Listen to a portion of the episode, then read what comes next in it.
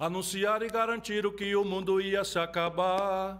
Por causa disso, minha gente lá de casa começou a rezar. Boa noite, Brasil. Boa noite, querida turma boa.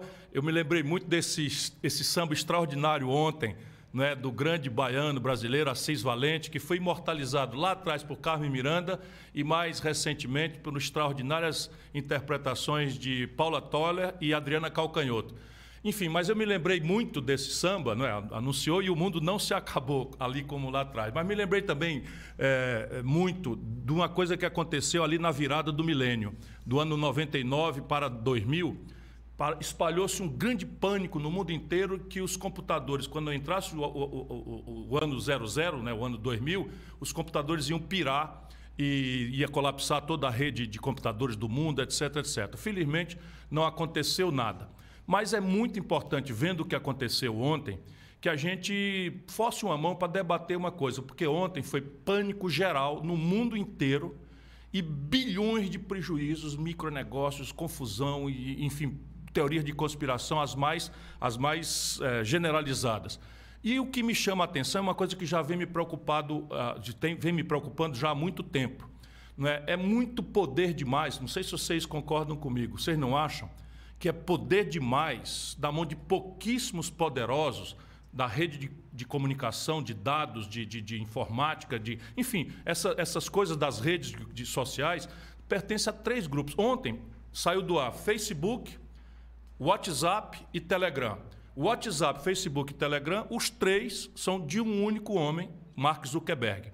E vocês vejam, é, é, praticamente uma pessoa controlando bilhões de seres humanos, é, causando prejuízo e constrangimento. Nós do Brasil. Só para corrigir, foi o Instagram. Foi o Instagram? Foi, e o que, que eu disse? Telegram. Telegram. Ah, não, o Telegram. Telegram ganhou muito o Telegram ganhou, foi muito seguidor e por isso também quase buga. Mas assim, o bug do milênio que não aconteceu é uma, uma ameaça de um grande bug que nós precisamos nos preparar para isso. E o Brasil não pode ficar fugir desse debate.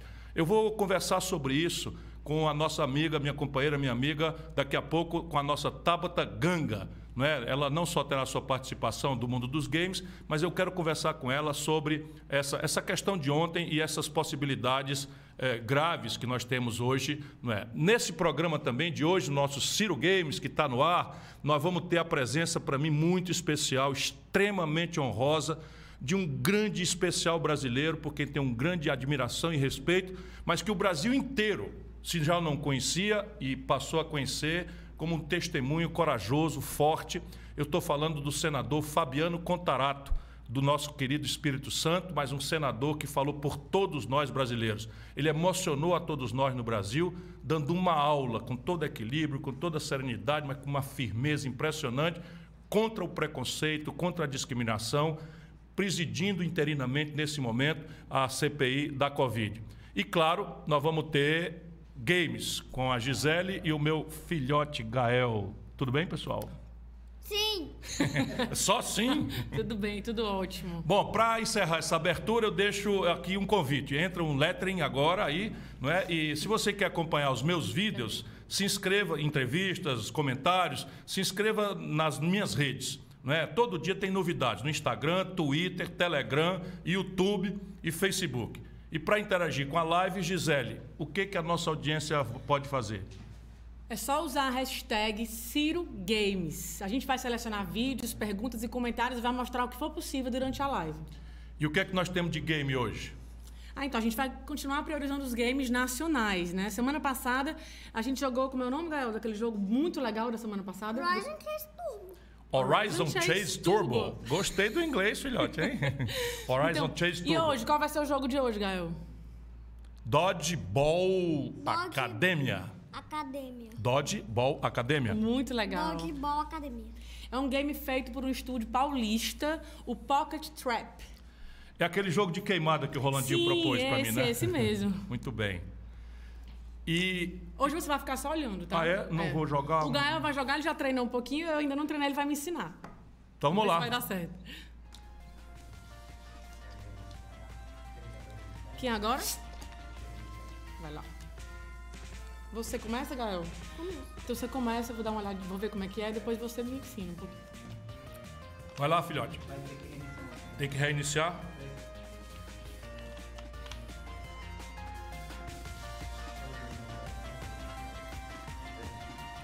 Daqui pra ele. Por falar em bug, deu, uma, deu, deu aqui um bugzinho, Bugou, mas vamos, bugou. vamos reiniciar. Bugou, bugou. Bugou, Bugou, bugou.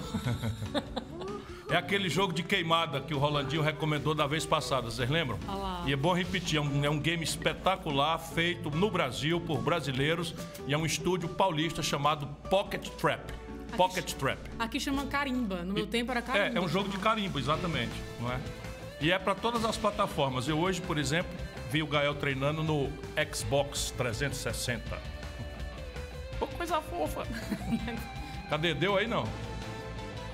Eita, Bugou, Gael. Bugou total. Bugou. Cadê o que é que houve aí? Acontece, ó. Ok, ah. Pronto. Olha, eu só, tô, Deu? só sei que tá chegando muita pergunta por aqui. Deu ou não deu? Deu? Ah, é porque tá resetando. Paciência um pouquinho aí, pessoal. É assim como é. o quê? Daí, deixa eu ver. Aperta do triângulo duas vezes. Vamos lá, Gael. Triângulo. Na semana passada nós jogamos aqui o Horizon Chase Turbo, não é? que também é brasileiro e eu quero fazer isso, mostrar que nós temos um mercado de mais de 2 bilhões de dólares, quase tudo importado, quando se a gente der uma forcinha o Brasil passa a ser um protagonista global. Isso também é oportunidade de empreender, de trabalho, de emprego para muita gente. Lembrando que a gente já viu aqui que o mundo dos games não é dá mais grana do que cinema e música juntos. Começou, Gael, vai lá. Não, é ele. Vai lá. Você tem que ir lá naquele lugar. Peraí. Assim, sai, sai. Vai, vai, vai. Sai, sai, sai, sai. Vai, segue. Pulando a cena, vai. Onde é que vai ser agora? Pulando a cena, Pula de novo, vai.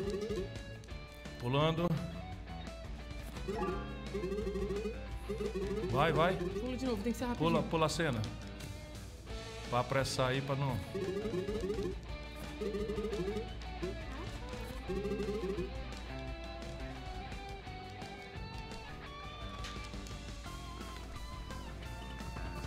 Pulando a cena, vai. Cadê? Não começou a carimbar nenhuma, nenhuma coisa ainda.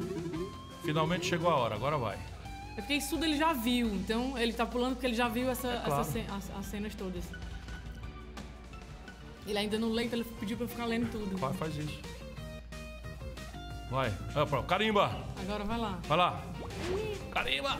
Vai, vai, aí, vai. Vai. Aí, toma.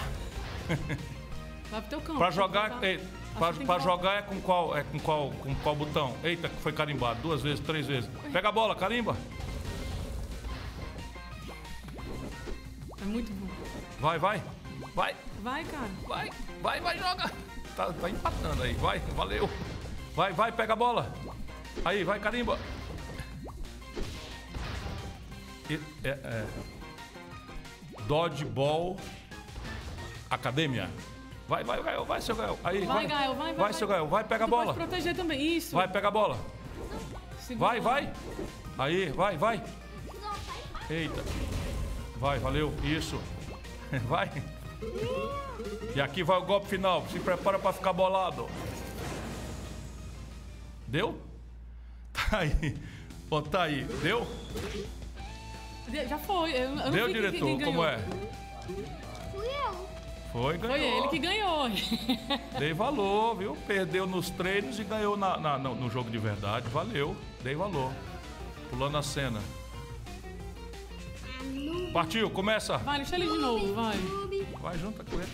É um controle só. é. É, eu sei. Vai, cuidado, tá sem bola. Vai. Aí, vai. Pega a bola, Não, pega a bola. Ele acha que ele não pode pegar no Ah, não pode pegar no outro campo?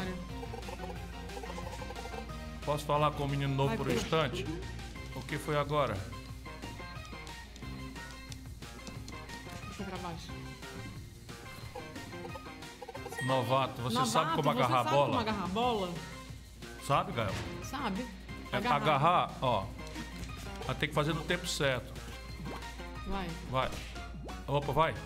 Aí. Pega, pega a bola, vai. Toma, seu balão. Opa, cuidado aí, hein, com a linguinha. Toma, balão. Isso, cuidado com a linguinha. Eita, tá sem bola, é? Vai. Tá fora. Tá fora. Ixi, o adversário Ih, ficou, garoto. foi punido. Vai, começar. Vai lá, vai lá. Vai, Gael. Caramba, deixa comigo, eu vou ganhar a partida. Ele tá dizendo que vai ganhar Ô, a partida. novato, Ô, isso tá demorando demais. Só deixa comigo. Passa o controle pra mim com RT. É o right thumb aqui, ó. Isso. Vai. Peraí, só um instante. Bora. Não Alô, o que que houve? Pronto. RT, passar, vai. Vai. Vai, vai, vai. Aí. Vai, pega a bola, não pode passar do campo, né? Vai. Aí. Eu achei bem tranquilo de aprender, porque foi a primeira vez que ele Não, é, jogou. ele é, não, ele, uma ele, ele, ele foi numa boa. É, é muito. É que nem o Rolandinho falou mesmo. É muito fácil. simples, Ah, Você é. vai gostar também. Acho que a gente podia tentar na próxima vez. Dodgeball Academia. Game. É, acho que agora tu vai morrer, não vou mentir. Olha, ó. Não, empatou de novo. Vai, pega a bola. Aí, vai. Aí. Fim da Fim partida. Quem ganhou? Olha que beleza, olha que beleza o design gráfico. Não, não, Vitória! perfeito, Yes, valeu, bom. seu Gael, muito bem. E aquele cara. Ganhou as duas, ganhou as Ganhou duas. as duas. Ganhou. Eu, jogo, eu eu jogo o próximo teste, eu Eu jogo. fiquei impressionado como com o desenho, não achou? Desenho colorido, bonito, perfeitos. né? Conta aí, Bem mais legal, um né? game Bem divertido, bonito e 100% Brasil. Eu, eu, eu. É muito bom. Daqui a pouco eu já disse a vocês, estou muito, muito feliz porque ele aceitou, apesar de estar extraordinariamente ocupado com mil tarefas. Mas daqui a pouco nós vamos ter o grande brasileiro senador Fabiano Contarato, que se tornou um símbolo da luta contra o preconceito, contra a homofobia e em favor da diversidade, do respeito, da tolerância aos diferentes. Enquanto isso, vamos para o tema do dia. Vinheta.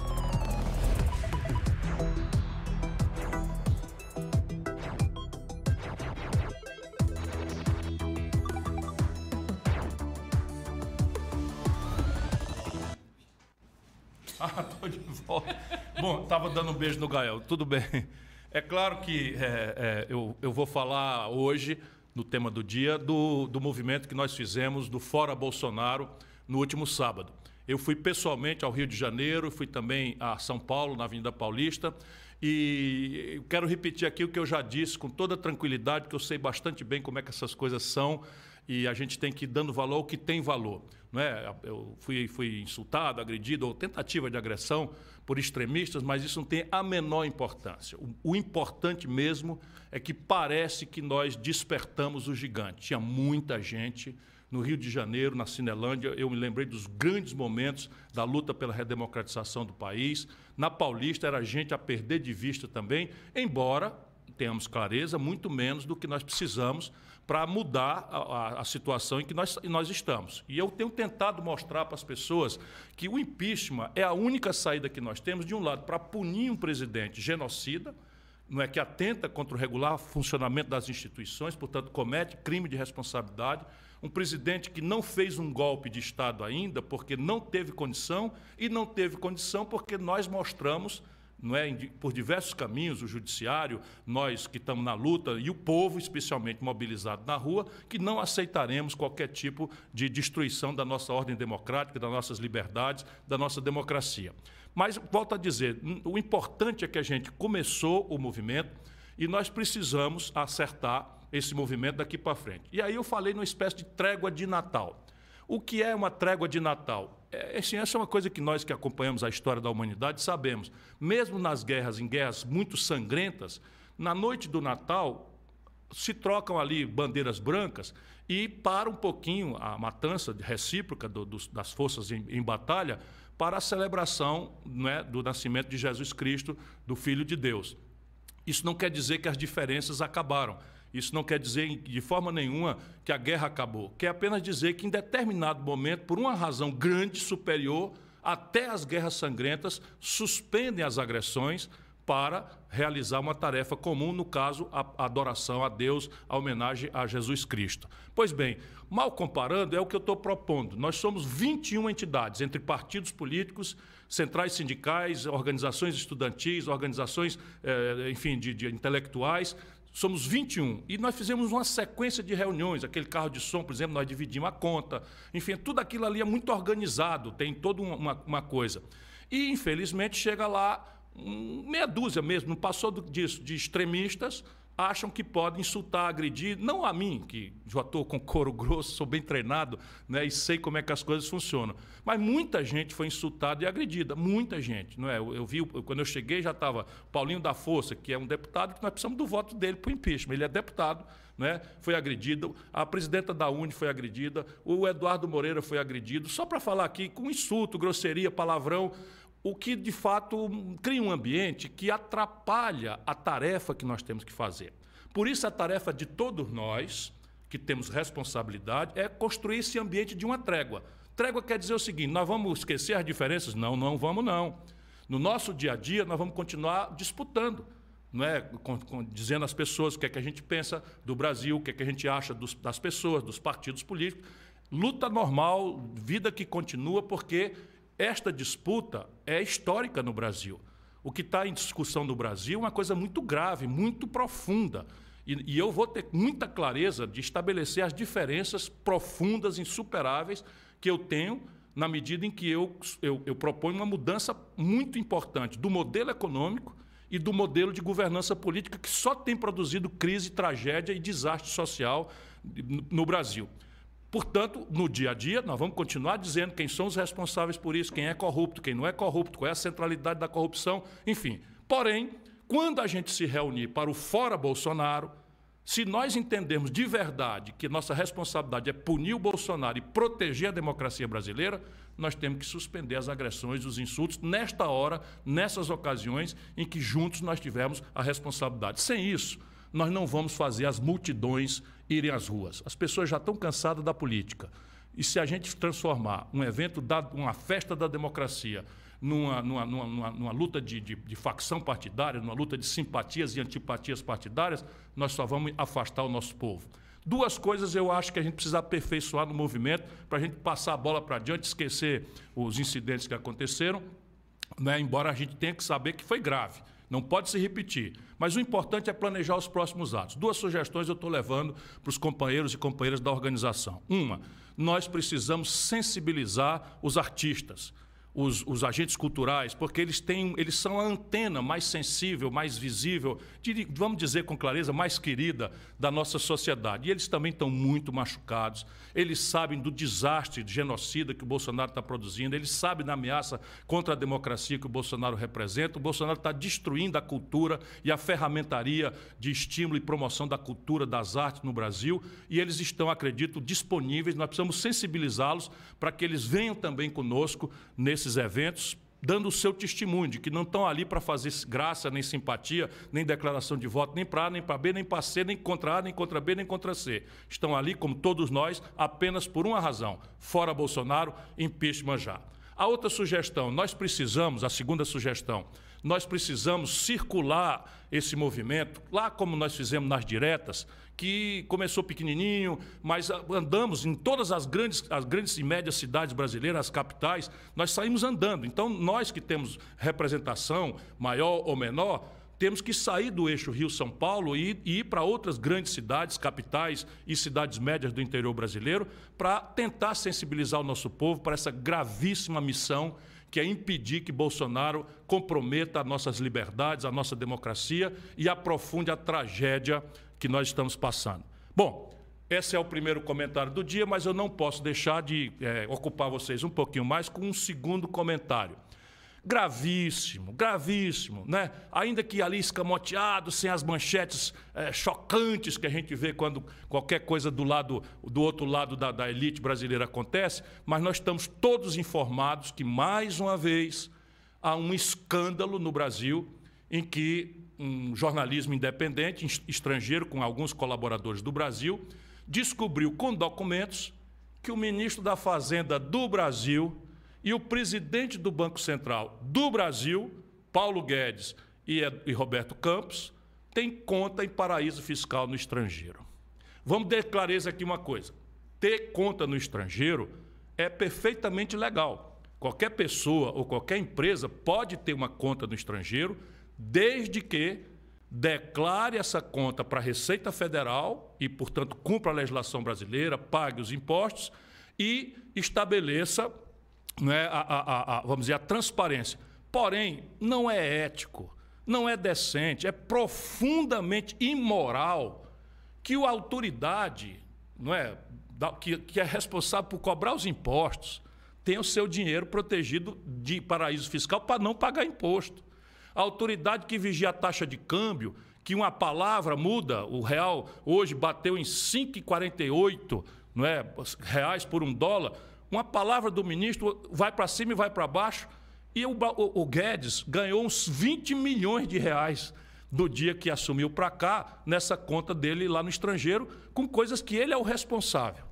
Então nós temos que partir para cima. Ah, vamos partir para cima, vamos denunciar, e eu estou aqui denunciando também que isto é imoral, é preciso estabelecer, saber se está declarado.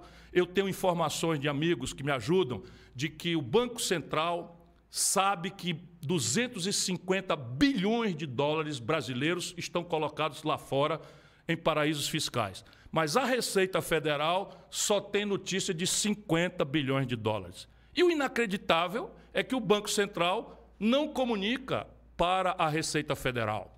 E essa é a grande questão do modelo. Por quê? Porque olha que coisa desagradável e triste. Como é que vai ficar o PT nessa condição de denunciar o, o, o, o Paulo Guedes e o, e o presidente do Banco Central, Roberto Campos. Como é que fica o PT? Ah, vai denunciar, já pediram, já falou. Ih, caramba! Pois bem, eu denuncio há muitos anos que o presidente do Banco Central, dos oito anos de governo Lula, também mantinha sua fortuna em paraíso fiscal no estrangeiro. O ministro da Fazenda do Lula e da Dilma, Guido Mantega, também tinha conta no estrangeiro não era em paraíso fiscal, era um banco da Suíça, mas não tinha declarado no imposto de renda. E caramba! E o, o, o, Michel Temer, o ministro da Fazenda do Michel Temer, que é o mesmo doutor Meirelles, não é? eu não estou aqui, volto a dizer, condenando ninguém. Eu estou apenas dizendo que a gente precisa ver que o problema brasileiro é muito mais grave do que Chico, Maria ou Manel. Enquanto a gente mantiver as mesmas pessoas, os mesmos hábitos, os mesmos costumes, o mesmo modelo econômico, o mesmo modelo de governança política e a mesma hipocrisia moral, essa crise brasileira só vai se aprofundar. A gente está denunciando, eu estou denunciando que é profundamente imoral que o ministro da Fazenda e o presidente do Banco Central tenham o seu, a sua grana em paraísos fiscais no estrangeiro, pois foi assim que os oito anos de governo do PT, mais quatro do governo da Dilma, também praticaram no Brasil. Então, como é que vai ficar isso aí? É preciso que a gente tenha clareza. Então, vamos lá. Agora está claro para vocês? Vamos fazer uma trégua? Vamos. Qual, ao redor de qual assunto? Fora Bolsonaro. O resto, vida que passa, vida que segue e vamos estabelecendo a diferença. Meu irmão, não dá para a gente condenar a corrupção só dos outros. Corrupção é corrupção. E agora, como é que nós vamos fazer agora? Deixa eu ver aqui o roteiro. Opa, então vamos lá. Bom, dito isso, vamos aprender um pouco mais com o mundo dos games, que hoje eu falei demais, mas também dois assuntos quentes, né? Com a cientista de tecnologia, minha querida amiga Tabata Ganga. Roda a vinheta, diretor. Olá, turma boa. Olá, Ciro. Tabata Ganga aqui e nós vamos começar mais um Mundo dos Games. No episódio anterior, nós falamos sobre como os games podem ajudar a gerar emprego e ainda impulsionar a indústria 4.0 aqui no Brasil.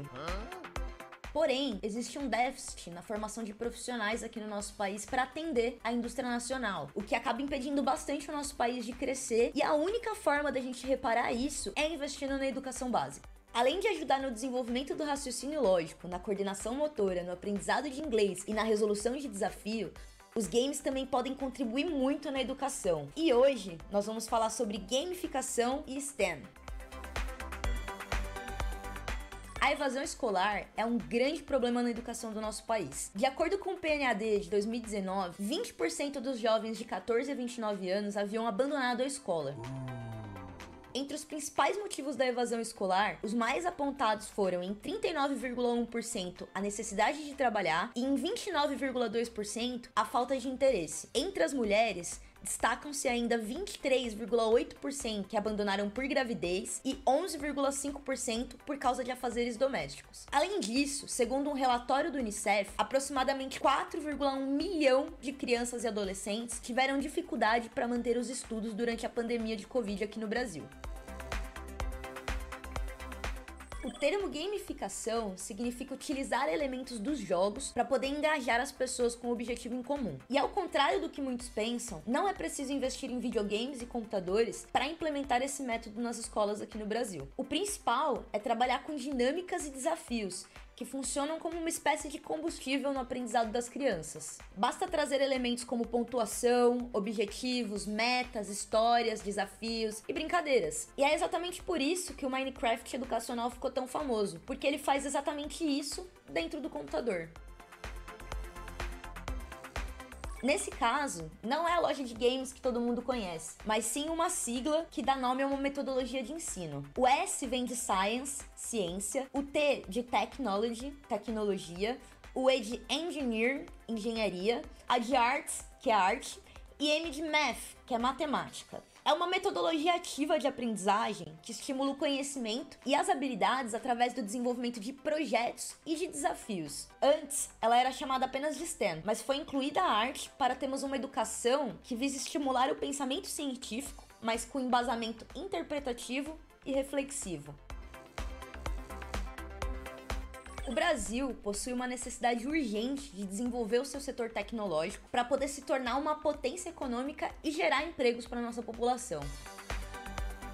O índice de evasão escolar precisa ser urgentemente corrigido e precisamos começar a formar a mão de obra do futuro. E a tecnologia é uma linguagem familiar para essa nova geração que vive constantemente conectada. No próximo episódio, nós vamos falar sobre exemplos de educação tecnológica que deram certo aqui no Brasil. Muito obrigada e para mais conteúdo, sigam também as minhas redes sociais, @tabataganga.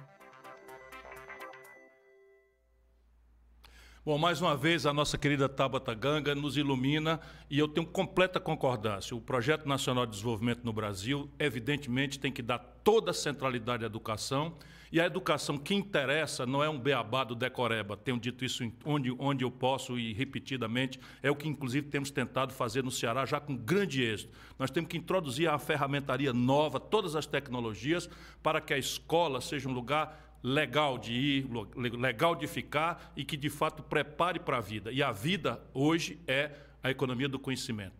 Mas eu hoje vou pedir a Tabata para ela ficar conosco, porque eu queria conversar um pouco mais com ela sobre esse bug de ontem, essa, essa grande, essa grande, esse grande colapso das mídias sociais que aconteceu ontem e sobre os efeitos e, e o que, que se pode pensar, eu estou preocupado com isso, sobre essa concentração absurda em pouquíssimos poderosos do mundo dessas tecnologias. Está por aí, Tabata? Está por aí? Tudo bom? Boa noite, boa noite, pessoal. Me diga uma coisa, você tem ideia, você que é a minha, minha engenheira da tecnologia, você tem ideia do que, que aconteceu ontem? Dá para explicar para leigo o que, que houve ontem? Quase sete horas, o mundo todo em pânico, bilhões de prejuízos e a gente sem saber o que, é que tinha acontecido. Bom, na verdade, a gente nunca vai saber, né, ver... o que aconteceu ontem. O Facebook não vai divulgar, o pessoal não vai falar com certeza, mas em termos técnicos, o que, que aconteceu? Foram dois problemas. Duas siglas que eu, elas são um pouquinho difíceis, mas eu vou explicar para vocês o que, que elas significam. A primeira foi a, o DNS. o primeiro problema foi um problema de DNS. O que, que é o DNS? É como se fosse o endereço da, daquele site, né? Quando a gente vai entrar num site, na verdade é um número, que é aquele IP, né? Que aponta para onde está aquele IP. E o DNS é como se fosse um tradutor que transforma naquele www.com.br que a gente está acostumado a entrar no site. Então, o Facebook ele tem três DNS e esses três DNS caíram. É, quando você digitava, tentava entrar, eles não respondiam. E o segundo problema foi de BGP, que o que, que é essa sigla, né? O, o BGP ele faz o roteamento. Então, o DNS é o endereço, é como se fosse a rua, o número, o CEP das casas, e o BGP é como se fosse um mapa, né? Como se fosse o, o GPS que leva a gente para esse endereço. Então, além de ter caído o endereço, também caiu as rotas, que são as, que são os caminhos que fazem com que a gente consiga chegar naquele lugar. E por que, que isso aconteceu, né? Provavelmente foi algum erro. O Facebook divulgou que eles fizeram uma atualização, que toda segunda-feira eles fazem uma, uma manutenção e por algum motivo deu errado essa manutenção e ele caiu. Só que a gente tem que analisar outros pontos, né, que aconteceu nesse final de semana. No domingo, a France, que é uma ex-funcionária do Facebook, e ela não é só uma ex-funcionária do Facebook, ela era gerente de desenvolvimento de produtos é e trabalhava no setor que é relacionado com produtos de eleitorais, né, que é relacionado com eleições. Ela deu uma entrevista para o Wall Street Journal denunciando que várias coisas aconteciam ali no Facebook, que o Facebook tinha consciência de várias coisas que não faziam bem, tanto para a população quanto até para democracias, e, e que o Facebook sabia disso e não fazia nada, né? E por incrível que pareça, ela deu essa entrevista no domingo, na segunda-feira deu esse bug geral no Facebook, e hoje está é, tá marcado um depoimento para ela dar lá no Senado dos Estados Unidos também para falar sobre esse caso. Então é, é, é bem estranho assim o que aconteceu. Eu vou só repetir para todo mundo entender. Veja bem, uma funcionária importante do Facebook deu uma entrevista no domingo que teoricamente escandalizaria o, mundo inteiro, não é? é porque ela está dizendo que o Facebook está sendo usado de forma perversa e atentatória aos bons costumes e à própria democracia do mundo e às populações globais. E na, na, segunda que essas manchetes ocupariam, cai o Facebook, cai o WhatsApp, cai o Instagram. Aí tem, ou pelo menos é preciso que a gente procure saber. Mas vamos ficar aqui numa pergunta. Essas três plataformas, WhatsApp, Facebook e Instagram, pertencem a um único homem, Mark Zuckerberg. Não acha poder demais para uma só pessoa? Então, essa é, é uma da, da, das consequências do liberalismo, né? Libera tanto que permite gerar monopólios que é, é uma daquelas coisas que acontece que isso não é só com a internet, né? Se você vai ver aí quem fabrica carro, quem fabrica roupa, vem tudo do mesmo lugar ali. No fim das contas, tudo tem o mesmo dono. E por que, que isso é um problema, né? É, a internet ela é baseada em largura de banda. Então você compra ali a. você paga a taxa de a quantidade que as pessoas vão acessar aquela internet. Então, se muita gente, muita gente mesmo, que nem o Facebook, acessa aquilo ao mesmo tempo, você dilui o preço. É igual na indústria, né? Quando você fabrica numa alta escala, você consegue diminuir o, o diminuir, diluir o custo daquilo. E para vocês terem uma ideia, em 2017 saiu um estudo da, da era o relatório de saúde da Mozilla, que a Mozilla é uma empresa que a galera conhece bastante no meio da tecnologia. Saiu um relatório em 2017 que 55% da população brasileira acha que a internet se resume ao Facebook, que só o, o Facebook é a internet. E, e, ontem, quando a internet caiu, é, teve duas reações engraçadas, né? Muita gente achou, quando caiu a, a rede do Facebook, Muita gente achou que tinha dado problema na internet.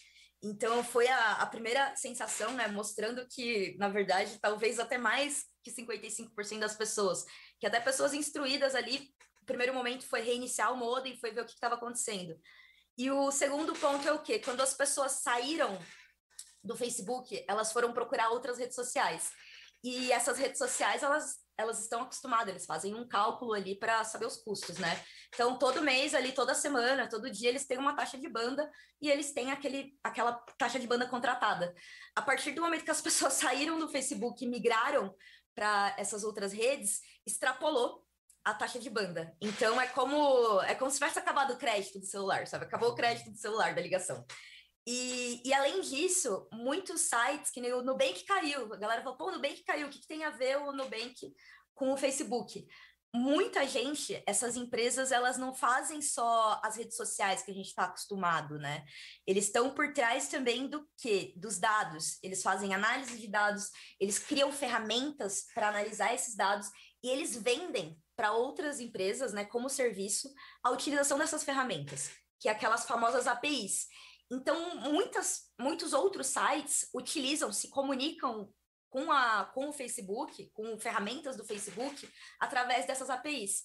Então, esse é, esse é um dos problemas de centralizar o, tudo numa coisa só, porque a partir do momento que cai, ferra tudo, né? É que nem uma, uma bola de neve gigante.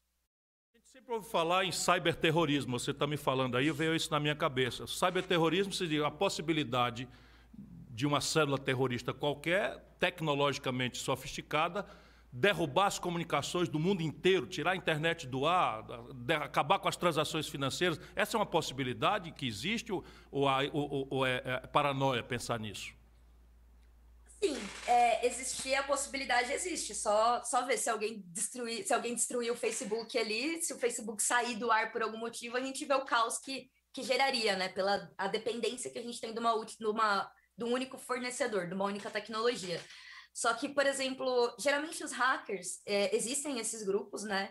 Eles geralmente eles, eles são bem vaidosos, assim, eles gostam de colocar o nome deles, eles gostam de colocar assinatura.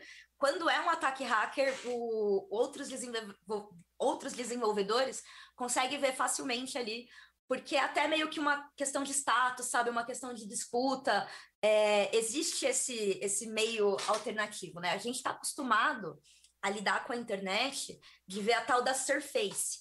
Só que se a gente for estudar, a internet ela tem várias, várias, várias camadas, assim, várias camadas que a gente não consegue acessar com os nossos navegadores padrões.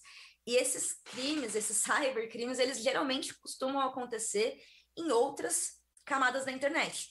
Mas além disso, o, o que, que existe, né? Muita vulnerabilidade. assim como mais acessível, muitas pessoas que não têm tanto conhecimento técnico em segurança começaram a fazer sites, colocar lojas no ar. E, e tem grupos que são especializados em encontrar essa, essa vulnerabilidade para vender dados, para vazar dados, conseguir ali rastrear dados e vender esses dados. É, e o que, que, eles fazem? Existe uma, uma coisa que chama engenharia social, porque é praticamente uma engenharia mesmo. Você analisar esses dados que são vazados, cruzar estatisticamente e conseguir se passar pela pessoa, sabe? Cometer vários crimes, roubar identidades. Então, o, o, existe muito risco mesmo de cibersegurança, e esse é um dos motivos até que o, a, a tecnologia do blockchain, do, do Bitcoin, que a galera geralmente conhece por esse nome mais popular, né? Que na verdade é uma aplicação do blockchain, fi, tem ficado tão famoso porque é uma tecnologia que traz a descentralização da, da internet, né? O blockchain é justamente um algoritmo que descentraliza as informações para não ficarem todas acumuladas num único lugar e que permite, tem essa criptografia dos dados e permite também uma rastreabilidade de crimes cibernéticos, né? É por isso que é, um, é uma área que tem crescido bastante também. Não quero te alugar muito, mas eu, eu, fico angustiado e creio, quero crer que quem entendeu bem as coisas que você falou, quer dizer o seguinte, que hoje em dia nós estamos sendo presa, presa praticamente fácil não é, dessa, desse conjunto terrivelmente descontrolado que está na mão de pessoas, pouquíssimas pessoas, cinco, meia dúzia de pessoas no mundo, você imagina que, que, que, esse debate tem que avançar para um, algum jeito de o um mundo democratizar essas ferramentas tecnológicas para que elas não fiquem só na mão de tão pouca gente? Com certeza. E, e, a questão não é só democratizar o conhecimento, né? Que hoje em dia nós temos várias iniciativas, como a iniciativa open source ou de código aberto, que são projetos que o pessoal compartilha na internet, né? Compartilha o desenvolvimento. Só que aí a gente volta naquele primeiro episódio do mundo dos games, né?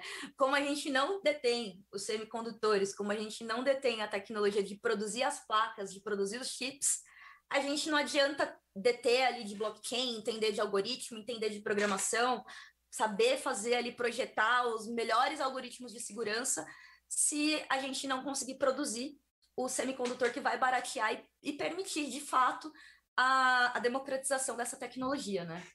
Anotado, e a gente sabe disso. Muito obrigado, Tabata Ganga, você é a melhor, você não tem nenhuma dúvida, é uma conversa extremamente esclarecedora. Vamos, na terça-feira, a gente volta para o mundo dos games, mas eu precisava muito não é, repartir essa minha angústia, como é que pode o mundo ficar tão vulnerável e evoluir nossa vida tão centralmente para a mão de meia dúzia de poderosos que podem eventualmente até manipular as coisas para evitar um escândalo nos jornais. Obrigado a você, boa noite. E vamos voltar aqui para a nossa rotina, que ainda hoje eu vou ter o grande Fabiano, né, o nosso né, Contarato, meu querido senador. Bom, É, vamos, vamos, vamos agora pedir de novo para você se inscrever nas minhas redes, para acompanhar as entrevistas. Todo dia tem novidade. E, Gisele, hoje, o que é está aí? Muitas Só um minutinho, você sabe uma coisa que eu queria fazer hoje? Está fora do roteiro. Não é? Eu sempre fico muito feliz, muito alegre de vê-la não é, tão bem, mas eu hoje tenho que fazer uma homenagem para a Gisele, porque, para além de ser uma companheira extraordinária do- de todos os minutos, de todas as horas, ser uma pessoa extremamente politizada, ser uma pessoa extremamente solidária, essa mulher é valente que vocês não têm ideia. Eu já disse que teve aqueles incidentes e não sei o que, não vou dar muita bola, mas sabe quem partiu na frente para me defender fisicamente? Gisele Bezerra, minha mulher, minha companheira, minha amada. Vocês sabem disso, eu queria fazer essa homenagem a você. Não faça mais isso, né? mas foi ela que me pegou, me jogou Ah, dentro do carro e ficou exposta. Não é?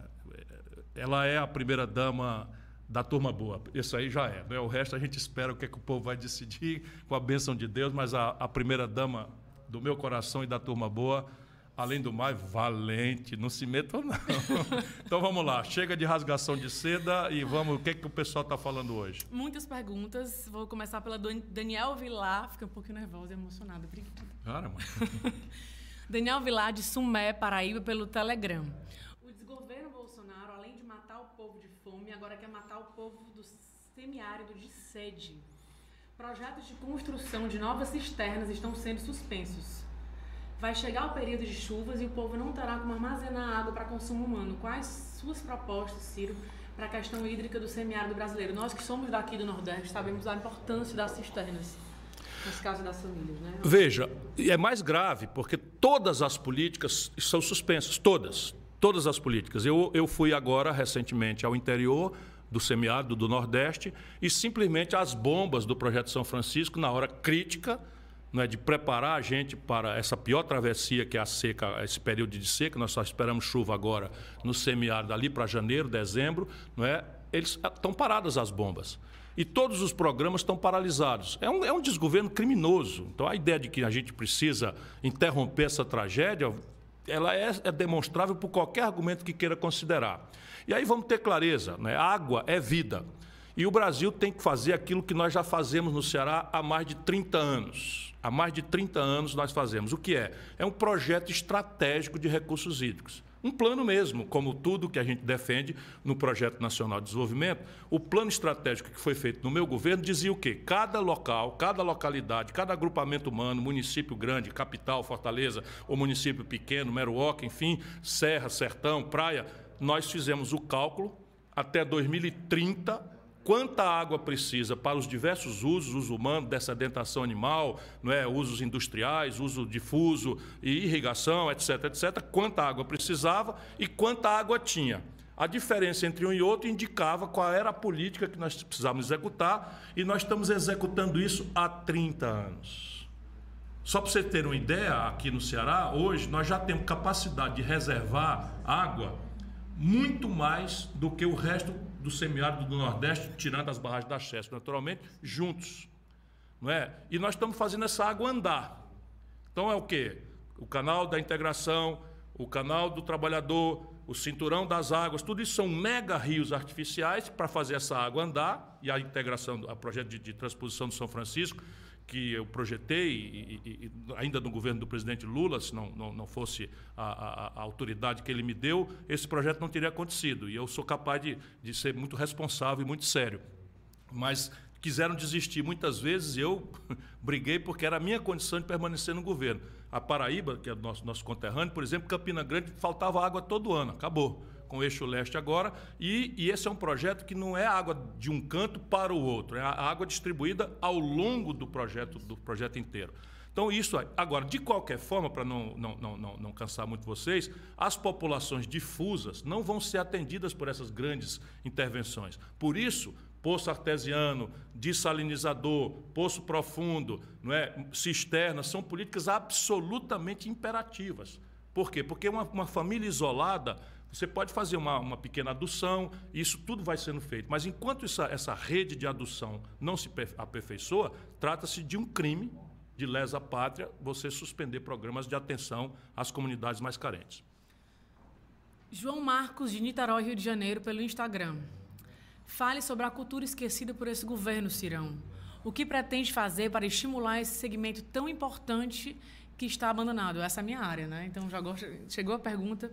Realmente a, a, cultura tá, tem, tem sido muito negligenciada. Nós que somos da cultura já sabíamos que isso ia acontecer, por isso que a, a turma da cultura sempre desde o início ficou apavorada com a possibilidade do, do Bolsonaro presidente. E o que, que você pode fazer? O que, que você pensa em fazer? Dois movimentos são óbvios: recriar o Ministério da Cultura e revitalizar toda a sua imensa estrutura. Nós estamos vendo o Museu Nacional pegar fogo, nós estamos vendo é, é, é, a Cinemateca pegar fogo, e eu, eu, chorei no dia que eu vi né, esses dois incêndios, porque eu conheci o acervo dessas duas estruturas. E, e é revoltante. Então, recriar o, o, Ministério da Cultura e revitalizar toda a sua institucionalidade é um compromisso formal que qualquer governante minimamente sério vai ter que fazer no Brasil. E o segundo movimento trata-se de dar relevo orçamentário. Toda e qualquer promessa será mentirosa se nós não revogarmos o teto de gastos. Porque sabe o que é está acontecendo no Brasil, meu irmão, minha irmã? E é preciso que todo candidato assuma um compromisso, não deixe a lambança ser a característica da disputa, do, do debate no Brasil. Esses caras meteram na Constituição uma, uma lei de status constitucional que diz assim: só pode gastar ano que vem para qualquer coisa, saúde, educação, segurança e cultura, o mesmo que você gastou o ano passado, mais a inflação. Ou seja, o cara não faz e está proibindo quem quiser fazer diferente. Então é preciso, para dar condição, dizer vou dar prioridade orçamentária à educação, à ciência, à tecnologia e inovação, e vou dar centralidade orçamentária com grande efeito no orçamento da, da cultura, se nós revogarmos o teto de gasto. Veja que as coisas são imbricadas umas com as outras. Depois eu vou chamar um debate muito grande sobre essas leis de fomento. Você compreende bem, você é produtora cultural, mas você tem, por exemplo, eu, eu, eu, eu visitei, e está na internet, são, são, são documentários muito lindos assim que eu vi, visitei a turma, a turma do grafite em São Paulo. Não é? eles, eles padecem de uma absoluta falta de apoio, de fomento, porque a cultura do hip hop é uma expressão estética meio, aspas, marginal às, às, às, às, às, às, às, às tradições comerciais da, da, da, da arte. Nada contra, né? Um belo filme, um blockbuster qualquer desse, eu, eu também devoro todos. Mas nós precisamos fazer um esforço para que o orçamento de fomento à cultura, de fomento às artes, alcance o experimentalismo, aquele que não tem retorno comercial, aquele que não tem sequer formação de plateia ainda. E é um pouco o que eu fiz quando eu tive a oportunidade, como prefeito e como governador. O Centro Cultural Dragão do Mar, aqui em Fortaleza, para quem vem aqui nos visitar, enfim, era uma ideia de que a gente tinha que ter um espaço multi, multifuncional, que tem desde o planetário até um museu de, de história natural. E eu, eu, eu, eu, tive que sair antes para ser ministro da Fazenda, o Tasso Gereissati concluiu, portanto, temos que fazer essa homenagem a ele, ao, ao, ao grande governador Tasso Gereissati, que, que me, sucede, me antecedeu e me sucedeu no estado do Ceará. Mas a cultura, meu irmão, será central. Por quê? Porque a ditadura, as ditaduras, por quê? Porque os genocidas, os ditadores, os populistas salafrários que infernizam a vida brasileira precisam destruir a nossa identidade cultural para terem sucesso político. Você imagina quem é que ainda sustenta a defesa do Bolsonaro? Só quem nunca conseguiu a abstração não é, que uma bela peça de teatro promove na cabeça da gente, quem não consegue ler é, e, e, e, interpretar um belo texto, um belo, um belo livro, quem não sabe o efeito no cérebro de uma belíssima sinfonia ou de um extraordinário é, é, de uma extraordinária música funk. Portanto, cultura, cultura, cultura, ciência, tecnologia, inovação e educar o povo é o que importa. Gostou? Muito. Chama você a turma, sabe, chama sabe, a turma. Você sabe que eu gostei. Uhum. Miguel Arcanjo pelo Twitter. Tens alguma proposta de curto prazo para controlar pre... o preço dos alimentos no país? Os preços vêm subindo constantemente. Eu quero saber se é possível nos tirar da fila do osso em um curto prazo ou isso exige muito tempo. São 19 milhões de pessoas passando fome hoje. 19 Brasil. milhões de pessoas passando fome, 129 milhões de pessoas no nosso país estão comendo menos do que precisam, menos do que gostariam de comer. Agora veja a contradição. O Brasil é um dos primeiro ou segundo dos maiores produtores mundiais de alimentos. De carne é o maior do mundo. De carnes, de todas as carnes, é o maior do mundo. Tanto de frango, de boi, de bode, de, de cabrito, de porco, é o maior do mundo. E proteínas vegetais, que estão aí no óleo de soja, por exemplo, que estourou o preço quase 80% na, na, nossa, na, nossa, na, nossa, na mesa do, do povo trabalhador brasileiro. Veja, no curto prazo, dado o desastre que foi feito, o que nós temos que fazer é botar o governo promovendo estoques reguladores. Por quê? Por que está acontecendo isso? O país que mais explosivamente produz deixa seus nacionais com fome. Por quê? Porque está em vigor a lei da selva. Qual é a lei da selva? A lei da selva é o seguinte: eu sou um grande latifundiário produtor de soja, eu pego dinheiro subsidiado do Banco do Brasil para produzir a minha soja. Quando eu acabo de produzir, eu não pago um centavo de imposto, porque também é um estímulo, é um subsídio que nós damos. Eu não sou contra, não, né? Sou a favor do crédito subsidiado e sou a favor do, do, do vamos dizer, do subsídio também a não cobrança de imposto. Porém, na, no dia seguinte que essas duas coisas acontecem com a força do governo, com o dinheiro do povo, eles fazem uma opção. Ou eu vendo para o pobre brasileiro que paga em real, que ele não tem, ou eu vendo para um chinês que me paga em dólar. dólar. E eu deixo lá fora em paraíso fiscal. Não, é não Paulo Guedes? é isso aí. Então, veja, o que é que nós temos que fazer neste caso? Nós temos que devolver ao governo uma tarefa. Qual é a tarefa? A de manter estoques reguladores para que, quando aconteça esse tipo de desabastecimento que explode os preços e desabastece o mercado brasileiro, o governo pega esses estoques e vende a preço mais subsidiado, porque o governo pode comprar mais barato na hora da safra. Na hora que o preço estiver baixo, o governo compra e faz os estoques. Isso existia no Brasil, foi destruído. Tudo isso foi destruído. E o que o povo está pagando é exatamente a consequência de um modelo econômico e de um modelo de governança política. Vou insistir para que todo mundo entenda isso. Cada desdobramento tem um problema. Cada confusão tem uma explicação. E a explicação é essa: está valendo no Brasil a lei da selva. É assim a lei da selva. Quem paga, leva e o povo que se lixe. Vamos mudar, está na nossa mão. Está na hora da gente encerrar o bloco de perguntas. Mas antes, vamos ver uns vídeos da galera que a nossa produção é, já selecionou. Vamos lá, pessoal? Tá pronto? Tá no ponto? Ciro capturando um. Ai! Tô pegando.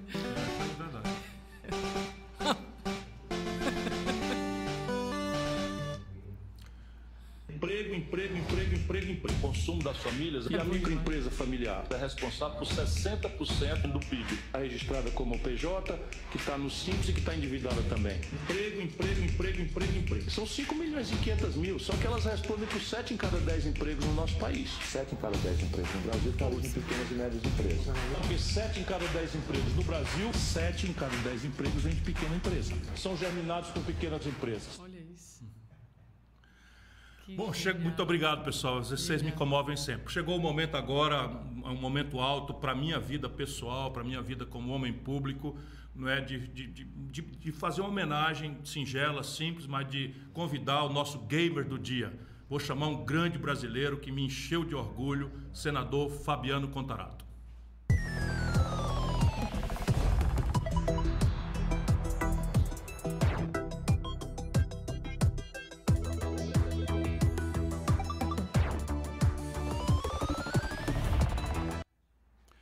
Bom, muito obrigado, senador. Boa noite. Eu sei que o senhor está extremamente ocupado. Eu quero lhe agradecer muito o privilégio que o senhor me concede. Sou seu fã, sou seu admirador. Vou lhe chamar de senhor e de senador apenas pelo protocolo, mas ele, nesse momento, estava relatando um projeto de autoria dele para chamar a memória das vítimas de trânsito no Brasil, qualificar isso na educação do Brasil. Ele, ele, ele é um homem de sete instrumentos. Bom, para quem não conhece, é pouca gente, mas eu quero só repetir: o senador Contarato é da Rede Sustentabilidade, partido que a gente conhece no Brasil como Partido da Militância da Marina Silva, para quem vai também um abraço forte da nossa Luiz Helena, outra mulher valente, estava do meu lado ali na, na Paulista, também foi insultada. E assim, só para dar um, um, abraço nessa gente querida da rede. E o senador Contarato tem uma história linda de vida. É, ele foi delegado de polícia, é delegado de polícia de carreira, concursado, e virou um senador. Mas esse é um senador que tem uma atuação forte no Senado, em todos os assuntos. Na CPI virou um destaque pela, pela serenidade, pelo equilíbrio, mas pela firmeza. Mas ele emocionou o Brasil mais recentemente, dando uma aula contra o preconceito durante a CPI da Covid. Seja muito bem-vindo, senador, para a nossa live. E essa live acontece no momento em que nós comemoramos 33 anos da nossa Constituição Federal Brasileira. Eu vi que também o senhor postou, foram poucos os senadores que se lembraram, o senhor também postou, porque é um documento muito importante. Enfim, eu fico feliz, lhe agradeço mais uma vez não é, pela sua presença é, é conosco. Ô, Ciro, me permite te chamar assim, que eu te considero um querido, um amigo. Estou muito contente aqui e, ah, graças a Deus, o meu tempo está tranquilo, que já foi resolvido o projeto. Então, agora estou com um tempo mais disponível para não só para a gente ficar mais tranquilo com relação a isso. Eu quero agradecer a oportunidade, Ciro, e falar que eu tenho uma admiração por você é que precede o fato de eu estar como senador da República. E nós sabemos que o país passa por uma criminalização da política, né? E eu sinto isso na, na pele, às vezes. Então, as pessoas... Eu nunca exerci um mandato, mas tão logo é, eu fui eleito, logo, é, no dia subsequente, é como se você passasse a ter um desvio de caráter. E as pessoas têm que entender que tudo, movimento gira em torno da política. E, e, ser cidadão não é apenas viver em sociedade, mas transformar a sociedade. Então é necessário e esse seu seu canal de comunicação com a população eu acho assim extremamente positivo e me coloco à sua disposição falando e também quero aqui é, externar a minha solidariedade a você, a Marina.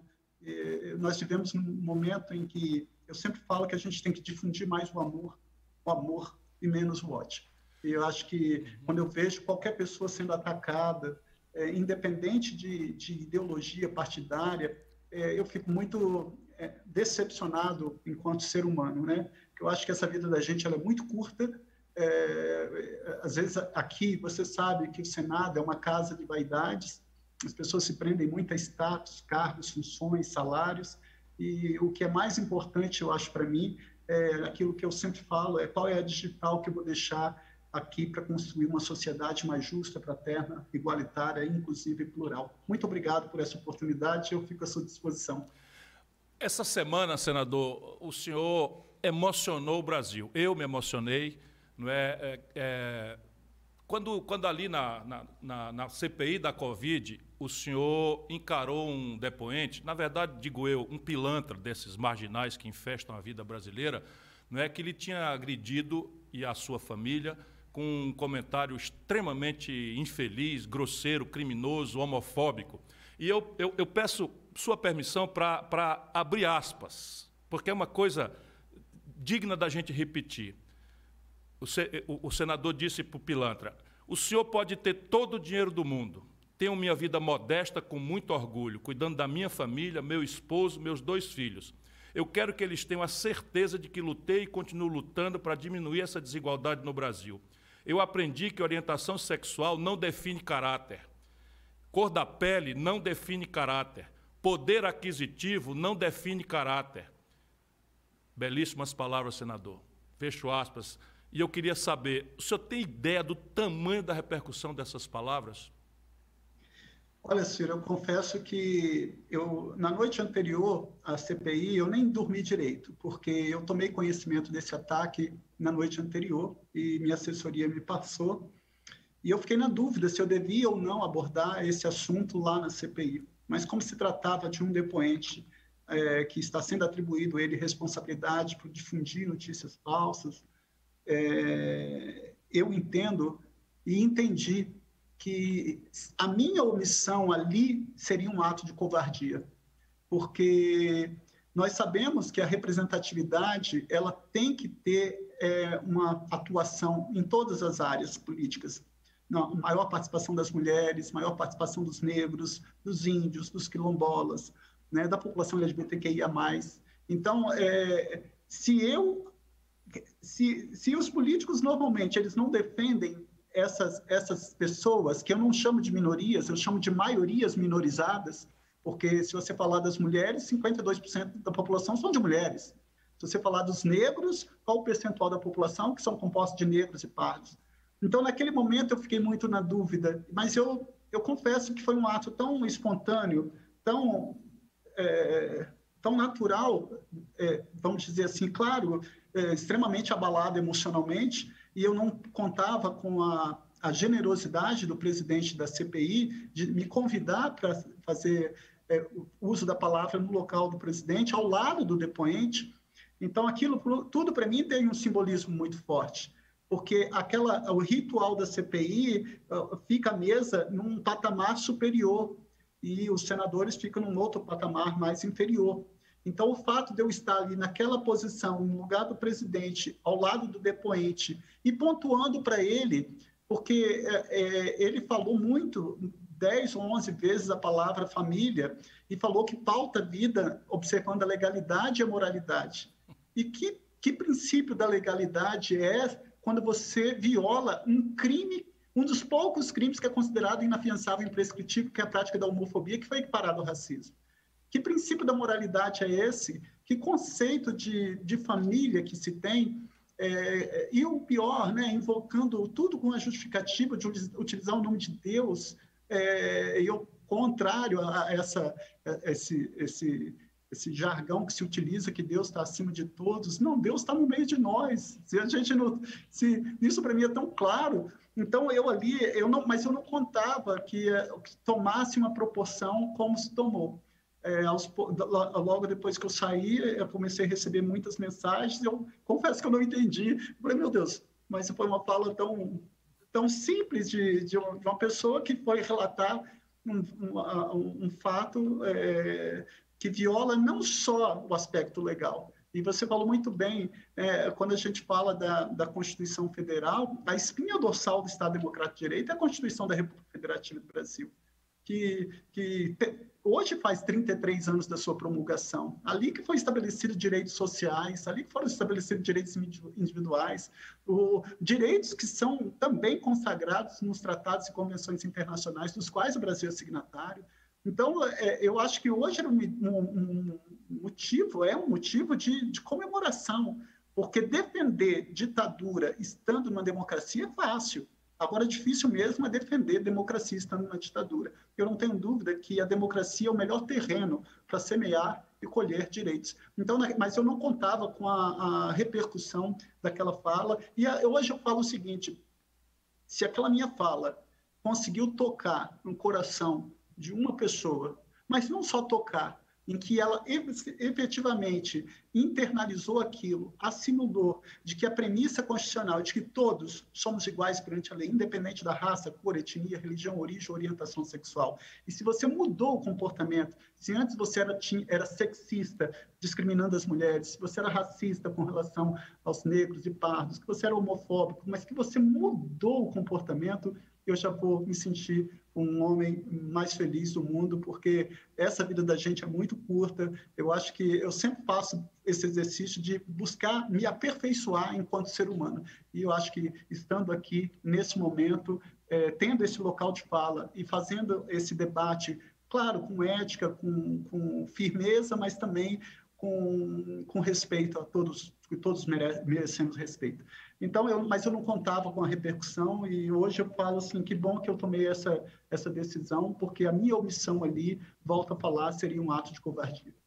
Pode se sentir muito orgulhoso na sua serenidade. Não, não, não, é só que tocou o coração, não. Salvou vidas. O Brasil é o país que mais comete barbaridades, violência contra comunidades LGBTQIA, e é com testemunhos serenos, porém absolutamente firmes e, e com autoridade moral, sem perder a doçura como o seu, que nós tivemos orgulho de ver. Deixa eu fazer aqui uma pergunta que eu quero muito que todo o Brasil conheça bem. O, o senhor é delegado de polícia. É um ambiente, né? A polícia normalmente a gente associa com um ambiente de dureza, de machismo e tal. Foi difícil é, para você, com essas características né, de, de, de, de, de equilíbrio, de serenidade, de respeito ao direito, foi ser bem aceito no seu meio, no meio da polícia, dos seus colegas?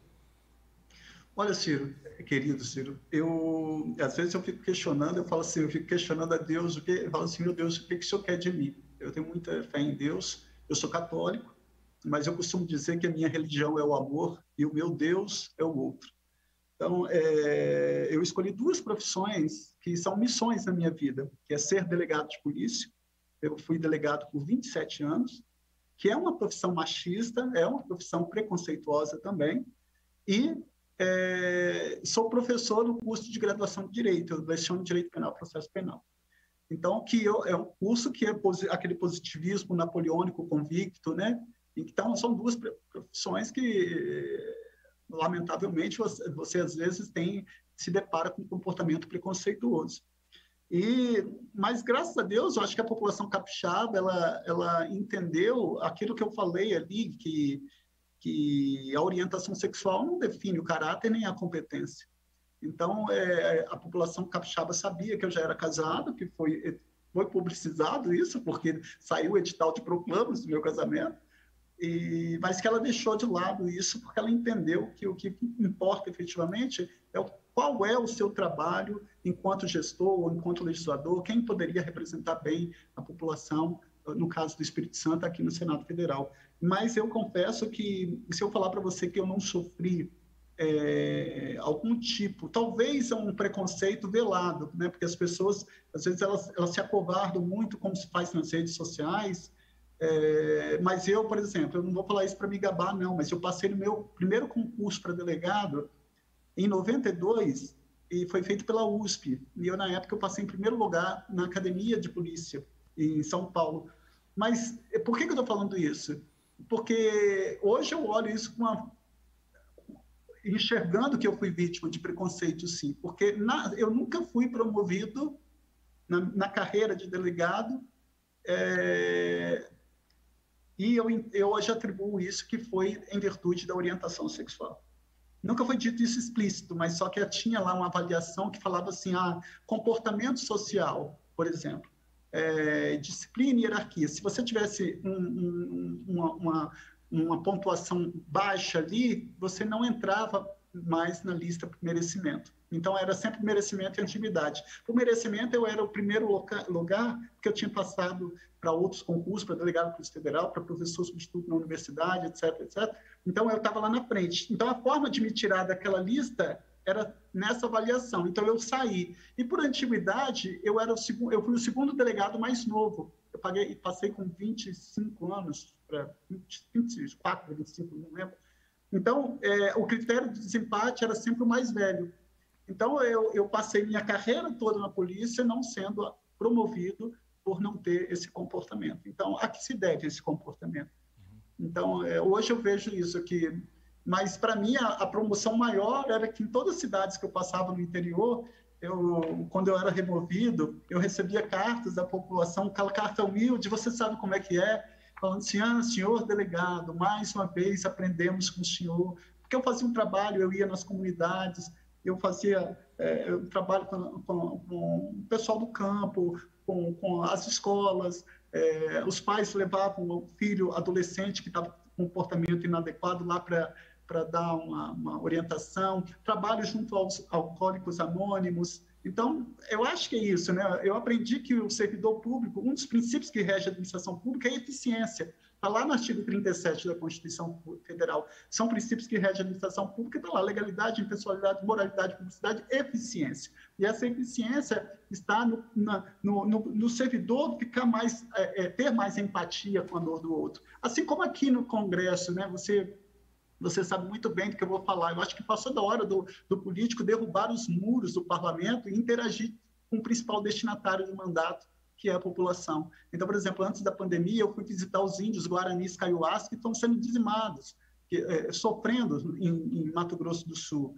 É, eu fui visitar, eu fui em Salvador e mais de 85% da população de Salvador é composta de negros e pardos, e nunca elegeu um, prefeito negro ou pardo. Isso tem que me, me, isso tem que me inquietar, porque essa é uma violência, isso é um racismo estrutural.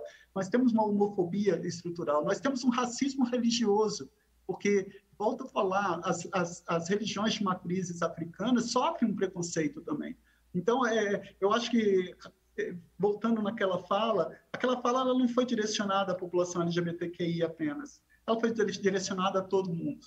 a todas as mulheres, a todos os negros, índios, quilombolas, as pessoas com deficiência, as pessoas que vivem com HIV, é, aos idosos. Eu acho que foi para isso que eu, que eu fui eleito, foi para ter um olhar mais humanizador, mais social voltado para essa população que clama e tem sede de uma sociedade muito mais acolhedora, muito mais humana. Eu acho que eu não faço mais do que a minha obrigação. E eu quero que é, e me colocar também à sua disposição, falar assim, poxa, Ciro, é, é, não é demais repetir isso. Platão falava que a sabedoria está na repetição. Eu acho que falta a gente também exercer esse reforço positivo de falar, olha, você é muito importante, você dignifica a política, você, você dignifica em muita honrada classe dos seres humanos, dos políticos. E isso, é, isso tem que ser dito. É, hoje em dia as pessoas só olham defeitos, é, críticas, né? e eu quero aqui de alguma forma contribuir, mas eu só respondendo a sua pergunta, eu acho que hoje eu vejo isso como uma, um comportamento sim preconceituoso é, que que talvez eu fiz 55 anos, talvez na minha época era uma realidade, hoje é outra, mas é, a gente tem que ter a gratidão, porque quantas pessoas, quantas travestis pagaram com a vida, quantas, quantas gays que foram expulsos de casa, é, sofreram é, violência é, é, doméstica, sofreram lesões corporais, pagaram com a própria vida para que eu estivesse aqui hoje. Então, a gente tem que ter essa, essa humildade e esse, esse, essa gratidão de falar, poxa, é, e eu não quero que outros paguem para que, que essas pessoas, para que todos nós ocupemos qualquer lugar que, que queremos estar né, as mulheres com participação mais, mais efetiva, os negros, os pobres, porque, infelizmente, essa casa aqui ela não retrata a população brasileira. Eu não tenho dúvida disso.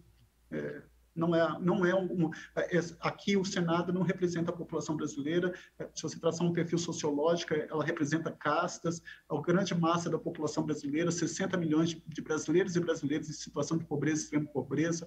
Eu fui visitar o querido padre Júlio Lancelotti em São Paulo, no trabalho que ele fala com as, faz com as pessoas, com os nossos irmãos e irmãs, pessoas em situação de rua. Nós não podemos, nós não podemos perder a capacidade de indignação e a gente tem que estar lutando por essas pessoas.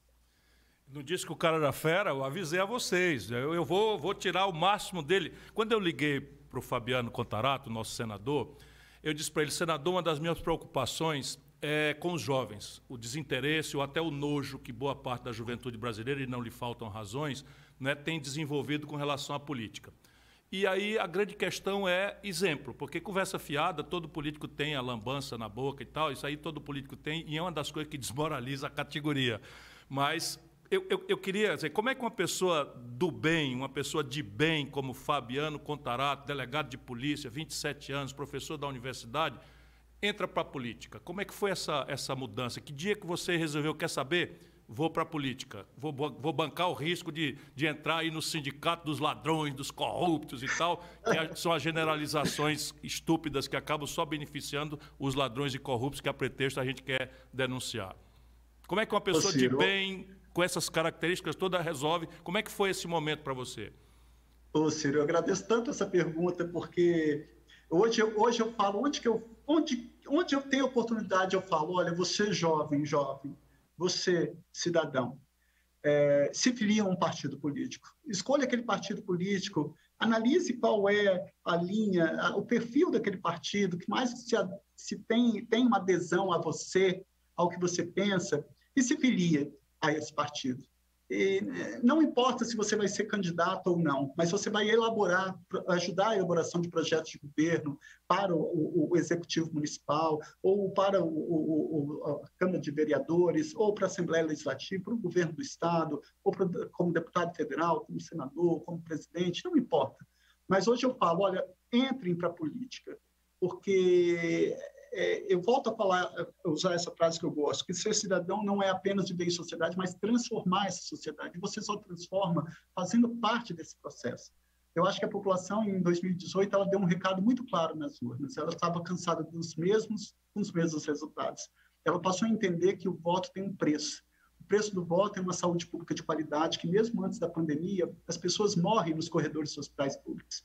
O Sistema Único de Saúde tem um grande valor para a população brasileira. Eu morro defendendo o SUS. a, a, sociedade entendeu que o preço do voto tem um preço para a educação pública de qualidade e que, infelizmente, nós estamos longe de ter uma educação pública de qualidade, porque 83% das escolas da educação básica, por exemplo, não tem laboratório de ciências, 73% não tem biblioteca, 73% não tem acessibilidade, não tem quadra poliesportiva. Então, é, é, é deplorável. Então, como que isso aconteceu? Eu era muito abordado enquanto delegado, porque eu fazia um trabalho muito muito sempre tentando fazer, é, aproximando com a, a, sociedade. Fazia o aspecto jurídico, como delegado apurando crime, mas eu participava de movimentos lá com, com ciclistas ou com é, as mães e os pais que perderam filhos é, dentro do, do, do, do sistema viário, dentro do trânsito eu consegui implementar, sendo delegado de polícia, com uma sugestão minha na, na, Assembleia Legislativa, um dia em memória às vítimas de acidente de trânsito que era um momento, que era o primeiro domingo de agosto de todo ano, é, um momento de, de se solidarizar, de, de, de, falar, olha, essas mortes, elas teriam como ter sido evitadas, eu acho que o poder público tem que se humanizar mais. Então, eu, eu acabei tendo uma muito visibilidade, e foi só na delegacia de trânsito, eu fiquei 10 anos, e as pessoas me paravam, me, me, abordavam no supermercado, no, na farmácia, falavam assim: Poxa, o senhor podia ser nosso representante. E aquilo eu confesso que eu ficava extremamente constrangido. E eu tenho até vergonha, mas eu acho necessário fazer esse depoimento. Porque eu falava assim: não, não quero, isso não, tem, isso não é para mim. Não, eu, é, eu, eu, tinha, eu tinha essa, esse, esse preconceito e eu julgava também os políticos da mesma forma. Até que, quando eu falei assim, não, eu, e aí eu lembrei do discurso de Martin Luther King, quando ele fala que o que mais assusta não é a ousadia dos ruins, mas a omissão dos bons. Eu falo assim, peraí, mas eu tô, eu tô criticando, mas o que, que eu estou fazendo para mudar? Porque é fácil você apontar os erros, mas é, é, é, é, eu acho que o que mais dignifica é quando você tem essa empatia de falar assim, não, esse é um problema, mas qual é a solução que a gente pode dar para isso? Então, meu sonho era alterar o Código de Trânsito Brasileiro para determinar que não cabe mais substituição de pena estando o motorista bêbado que mata no trânsito. Bêbado ou, ou embriagado por álcool ou qualquer substância psicoativa que determine dependência. Porque não adianta a lei falar que é oito anos de cadeia se ele não vai ficar nenhum dia preso. E aí eu consegui, esse ano, é, é não, o ano passado, consegui alterar o Código de Trânsito. Eu falei, poxa, aí eu pensei, olha a importância eu estar aqui, alterar, alterar um Código de Trânsito que vai ter uma repercussão no país todo. Então eu comecei a entender isso e eu falei assim, cara, eu, eu tenho que fazer alguma coisa. E eu, quando eu falei isso para minha família, minha família, nossa senhora, é, detestou. Falou assim, você vai se misturar nesse meio de, de um bando de... Usou um adjetivo horrível que eu não consigo nem falar, que eu fico vermelho.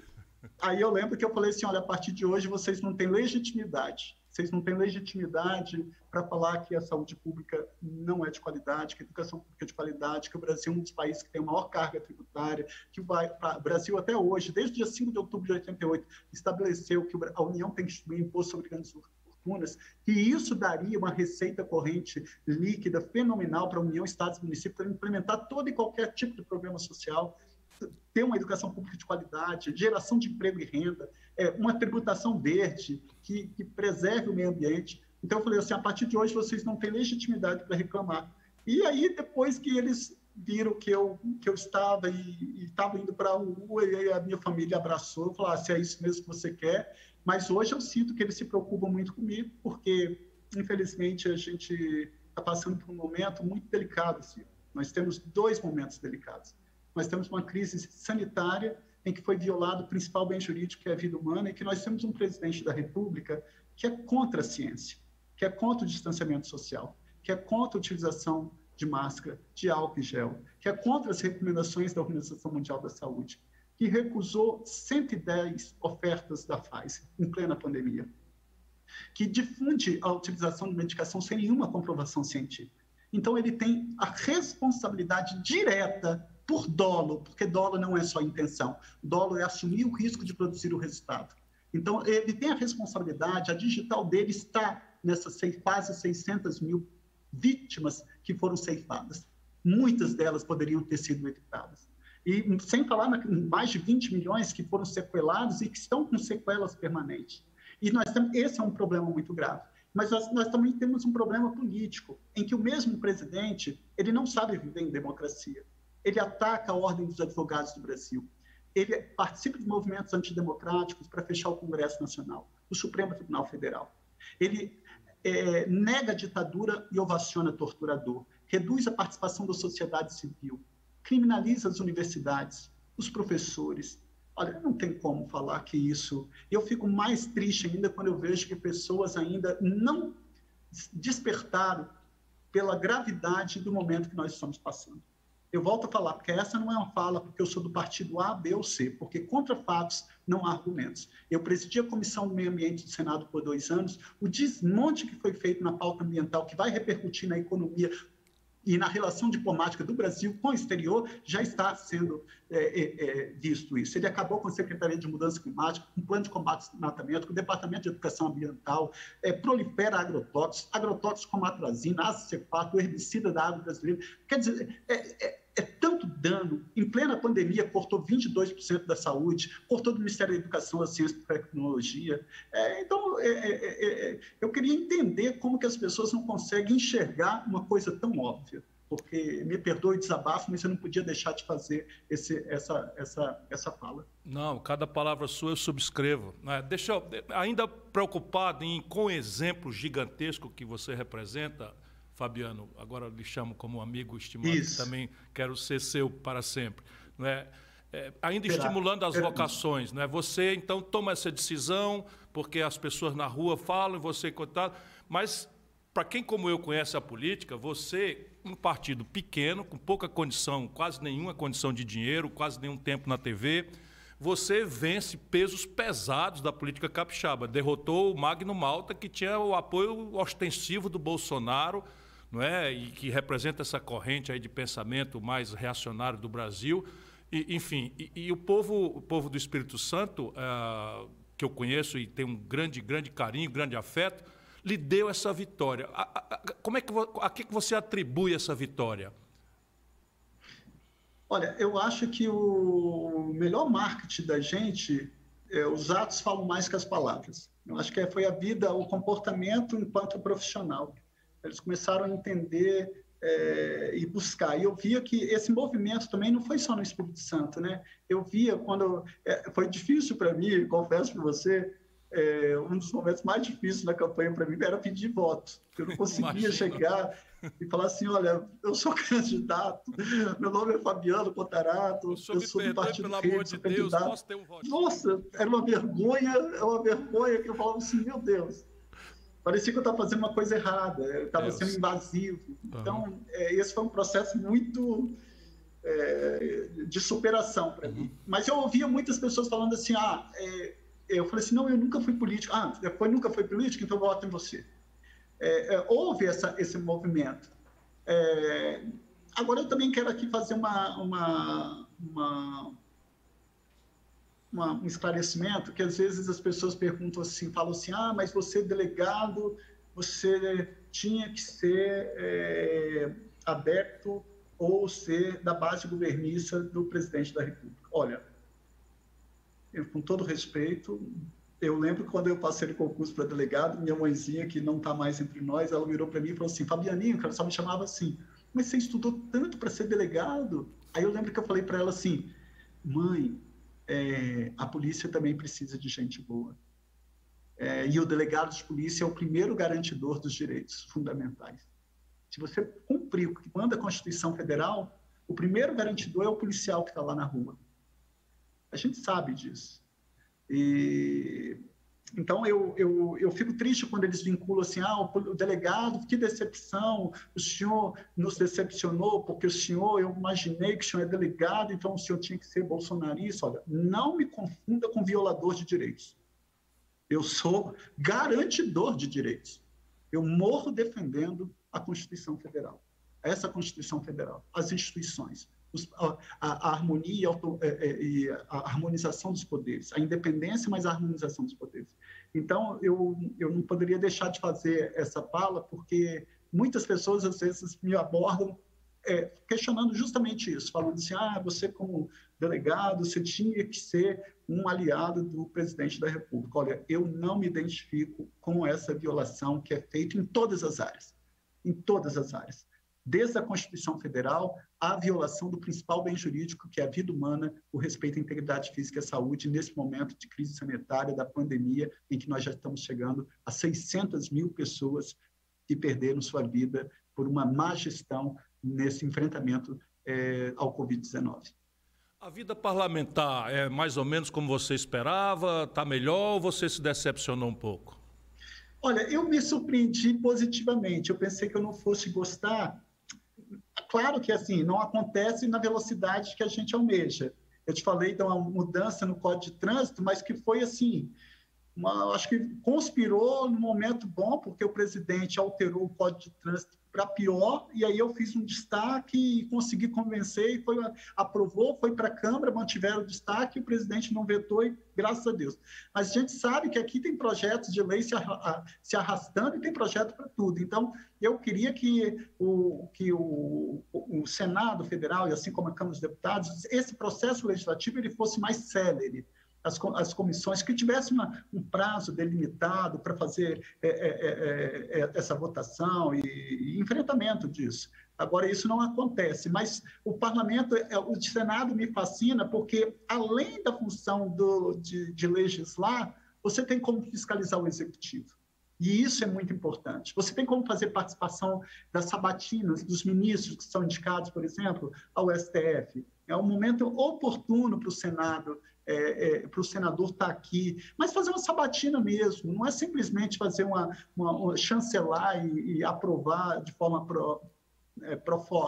Eu sempre que eu posso, eu faço as intervenções é, nas sabatinas dentro daquilo, porque se um momento a palavra etimologicamente sabatinar quer dizer isso, é para você você perquirir dali, tirar dali, se realmente aquela pessoa está com tá, é, tem tem competência para estar numa agência reguladora, para estar no, no TST, para estar no, no, uh, uh, no enfim, no Supremo Tribunal Federal, no, na Procuradoria Geral da República. Então, essas funções, a, a função de legislar o trabalho das comissões, eu sou muito elétrico também, isso é, eu gosto dessa função. Você está numa comissão, faz uma intervenção, apresenta um projeto, vai dali, vai para outra comissão, vai para o plenário, atende, atende a população, participa de reunião.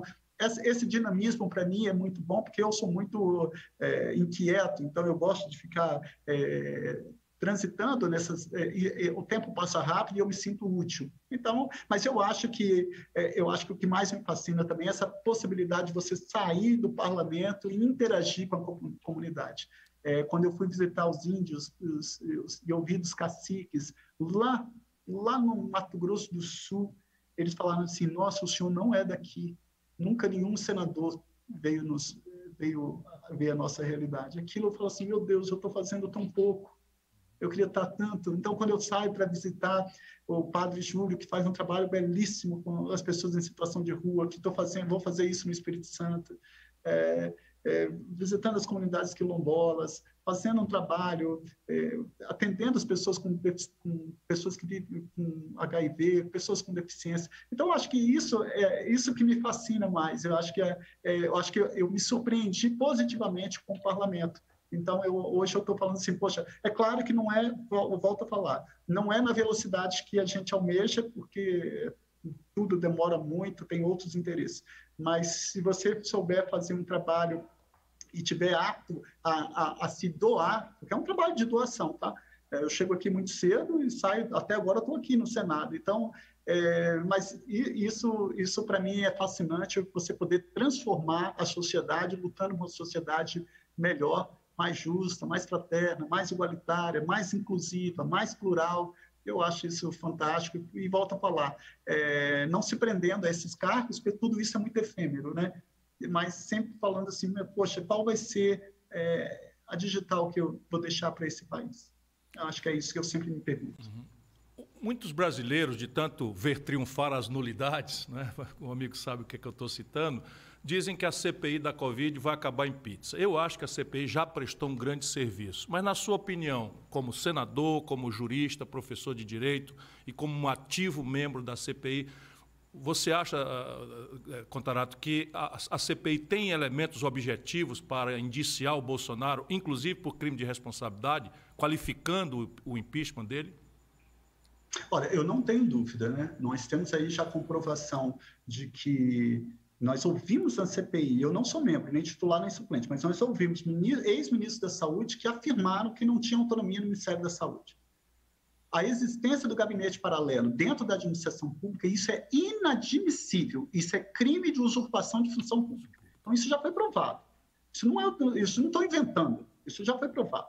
Ele foi provado de que ele difundiu a chamada imunidade de rebanho. Quanto mais pessoas contaminadas, melhor inclusive difundindo a utilização da, da medicação sem nenhuma comprovação científica. Então, você teve tratamento precoce, você teve que é charlatanismo, você teve aí a imunidade de rebanho, que é um crime de, de epidemia qualificada, que é crime hediondo, com pena de 20 a 30 anos. Então, é, foi provado a, a recusa da, da, aquisição da Pfizer por inúmeras vezes, isso é prevaricação. Foi provar, ele demorou em atender Manaus, os nossos brasileiros de lá morreram por asfixia, falta de oxigênio. Isso, isso é crime. Isso, isso não estou inventando. É, irregularidades no contrato da Covaxin, com, com empresas que não estavam no contrato, recebendo em paraísos fiscais. Então, é, o foi levado ao conhecimento do presidente essas irregularidades. Ele falou que ia acionar a polícia e não fez, prevaricou novamente. Então, é, é, é, eu não tenho dúvida que, da caracterização de inúmeros crimes é, é, comuns, mas também de crimes de responsabilidades previstos na Lei 1079, bem como no artigo 83 da Constituição Federal, quando ele atenta contra os poderes, quando ele demite servidores por, por estar divulgando trabalho científico, como aconteceu com Galvão na, no INPE. É, então, você tem ali é, é, momentos, é, é, crimes já devidamente caracterizados, seja por elementos de natureza objetiva, que são documentos, trocas de mensagem, interceptações, quebra de sigilos telemáticos, seja por, por depoimentos, que são as provas de natureza subjetivas a, responsabilidade do presidente ela se impõe porque o, o, o, Estado brasileiro é que possui a personalidade jurídica, é, é, quem é pessoa jurídica de direito público externo, que tem competência e legitimidade para celebrar contratos para aquisição de vacinas e insumos, é o Estado brasileiro através do presidente da República e seus ministros. Daí a responsabilidade dele. E ele tem responsabilidade não só por ação, mas também por omissão. E o Código Penal ele é claro, quando no artigo 13, parágrafo 2 a linha A, ele fala: a omissão é penalmente relevante quando a gente tenha por lei obrigação de proteção, vigilância e cuidado. Ora, e essa, essa determinação da saúde pública como direito de todos e dever do Estado está no artigo 6 e, artigo, e corroborado com o artigo 196 da Constituição Federal. E digo mais, ele não agiu só com dolo, mas uh, uh, dire... Uh, o, o, dolo não, é, não precisa ser o dolo intencional, que é o dolo direto, porque o conceito de dolo no Brasil, no artigo 18, é disse o crime doloso quando a gente quis o resultado, aí dolo é a intenção, ou assumir o risco de produzir. Então, veja, ele tem responsabilidade por ação, por omissão, por dolo, tem a, a, pessoa, a personalidade de pessoa jurídica para celebrar esses contratos é ele, é, e quem de qualquer forma concorreu por esses crimes, ministros, é, secretários, não importa, deve responder pelo mesmo, pelo mesmo crime, conforme determina o artigo 29 do Código Penal, que diz que quem de qualquer forma concorre para o crime, se as vezes penas seja combinado na medida de sua culpabilidade.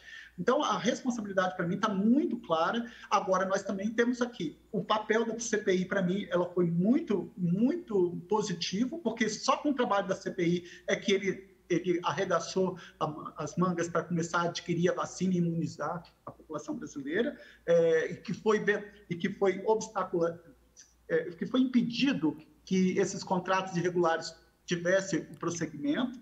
Então, é é, é, é, é, a CPI, a própria população começou a entender a função do parlamento, do Senado. Eu vejo como que as pessoas começaram a conhecer mais os senadores, né?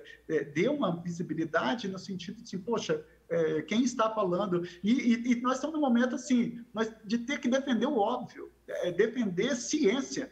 Gente, você, nós sempre tomamos vacina e hoje nós estamos querendo saber se aquele insumo é da China ou se não é da China.